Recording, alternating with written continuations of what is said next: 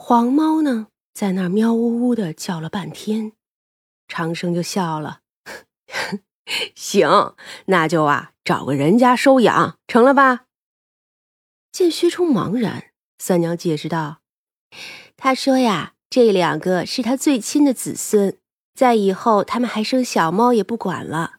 虽然资质呢是不行，但是好歹呀有点灵气，不舍得不带走。”薛冲点了点头：“哦，嗯，那就先跟着我们，等去了南方就养着也行。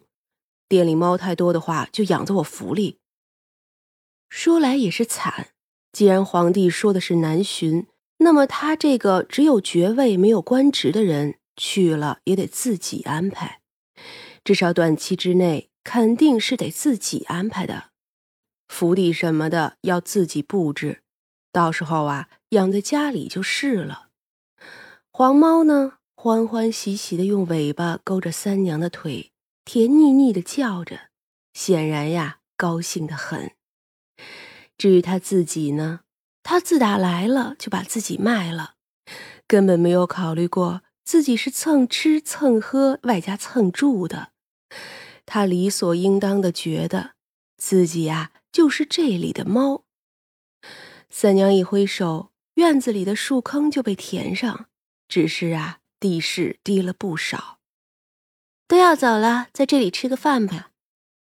其实啊，薛冲心里很清楚，都是因为他，不然的话，他们这一群人不知住过多少地方，怎么会有这样的离愁别绪呢？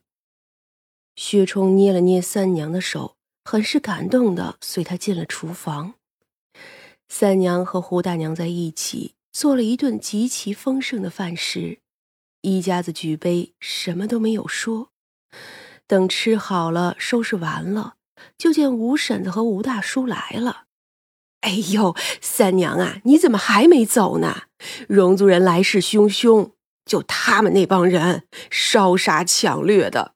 哎呦，哎，三娘，你年轻貌美，这要是见了，可还有个好啊。就要走了，多谢您。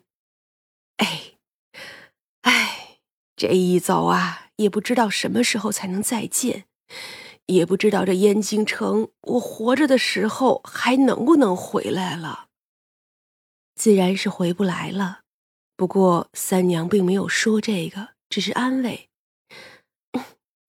不管回不回的，这一家子在一起就是好的。说的也是。我呀，就是过来看看，看看你们要不要帮忙。要是都收拾好了的话，就赶紧走。怕是哪天呀，这前线就盯不住了，那到时候可就麻烦了。嗯，我们一会儿就出发，这就告别了。吴婶子抹着泪，哎，好，好，好，去了南边啊，也好。吴婶子他们是不计划去林州了，要去的是另外的地方。告别后，张大赶车，两辆马车一起出发，就与这住了两年的地方告别了。三娘笑了笑，住了两年，得了小将军，很赚了。薛冲呢，也是笑了笑，牵着他的手上车去了。一辆车是张大赶着的。亮则是三娘随手拽了一片门外的杨树叶子，化作一个赶车的汉子。其实也就是城里有人的地方装模作样一下，等到了没人的地方啊，自然不用马车，慢颠颠的往南去了。薛冲看着身后的燕京城，如今的燕京四处都是慌乱的人，行色匆匆。或许有人觉得。皇帝还会回来，大军总能顶住，所以并不打算走。也有的人则是实在没法走，更有的人丢下了年迈的爹娘、年幼的孩子也要走。真的是啊，什么样的人都有。薛冲心想，去年的时候他还有一腔报国之心，可到了今年就已经成了如今的样子。出城后没有多久，就听说梁王竟然北上了，这比起南下躲避的太后和皇帝来，简直是勇猛无比。走远一些，张大一行人就直接用法术南下去了，徒留下三娘和薛冲以及小麻雀，还有一只死皮赖脸的黄猫。子孙呀，都丢给长生了，他自己非要跟着。三娘本身也想直接去的，不过想想小将军以前在北方驻守，这里还没怎么来过呢，就索性叫那傀儡人继续赶车。两个人呢，就坐马车去吧。反正啊，他只要不想，就不用受那颠簸之苦。这一年的中秋啊，势必是不能好过了，因为就在八月十四的这一天，消息已经传到了三娘的耳朵里：孤州城破，战死的将士与城中百姓不可计数。孤州整个被屠城，又被一把大火烧了个无影无踪。孤州一破，辽州不过半日就已经城破，再下一步便是燕京城了。这一夜，他们住在一处客栈里休息。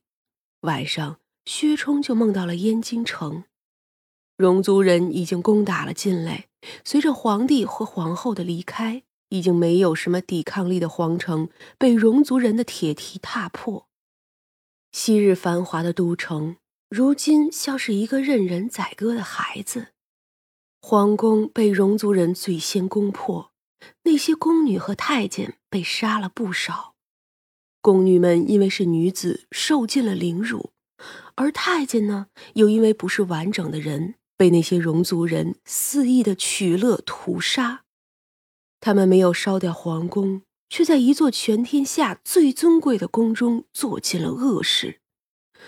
宫中还有昔年老皇帝的十几个嫔妃，他们也被这群戎族人残杀了。薛冲在梦里看着这一切，他看着那戎族人奔去了大街小巷。就在这个时候，梦中出现了一片粉红的花瓣，随着花瓣的落下。天地都变得模糊，三娘的声音传来：“黄泉更迭，这都不是人力可以抗拒的。”薛冲睁眼，就见三娘撑着头看着他，见他醒了，就伸手摸他的额头，出汗了。这些都是真的。薛冲的手死死的攥着，许久后才慢慢的松开。他抱着三娘，薛家几代人的努力白费了。怎么会呢？你们在前线的时候丝毫不曾白费呀。不知过了多久，天边泛起鱼肚白的时候，薛冲艰涩的道：“三娘，想去就去吧，我会接你回来的。”三娘摸着他的头发。薛冲一直不知说什么。对不起，我。小将军是将军，将军就该有血性，我都明白。放心，我早就与你说过，不管以后如何，我都会与你在一起的。能分开你我的，只有背叛。我永远不可能背叛你。所以呀，我的小将军，去吧，做你想做的事。薛冲没有再说话，只是翻身将三娘压住，狠狠的吻下。天大亮的时候，三娘慵懒的翻身，而小将军已经走了。三娘叹了口气，摸了摸不知道什么时候蹭进来的黄猫的头。